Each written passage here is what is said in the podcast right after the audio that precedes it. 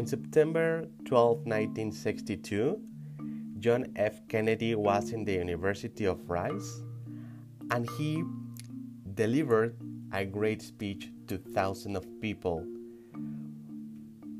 which he announced has a national goal to reach to the moon before the end of the decade.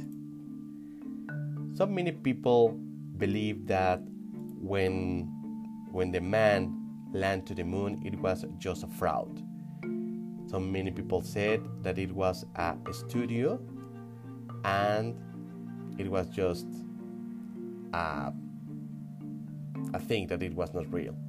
However, another people believe that it was true that the men land to the moon. But today it was not the first topic that we're going to talk about. The most important thing about that experience is that maybe one day a man or a group of men has in their minds the idea to really arrive to the moon.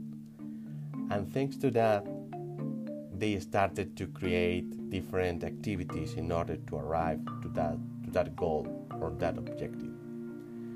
Thanks to that, many things that we have now in our daily lives started with um, an idea like that.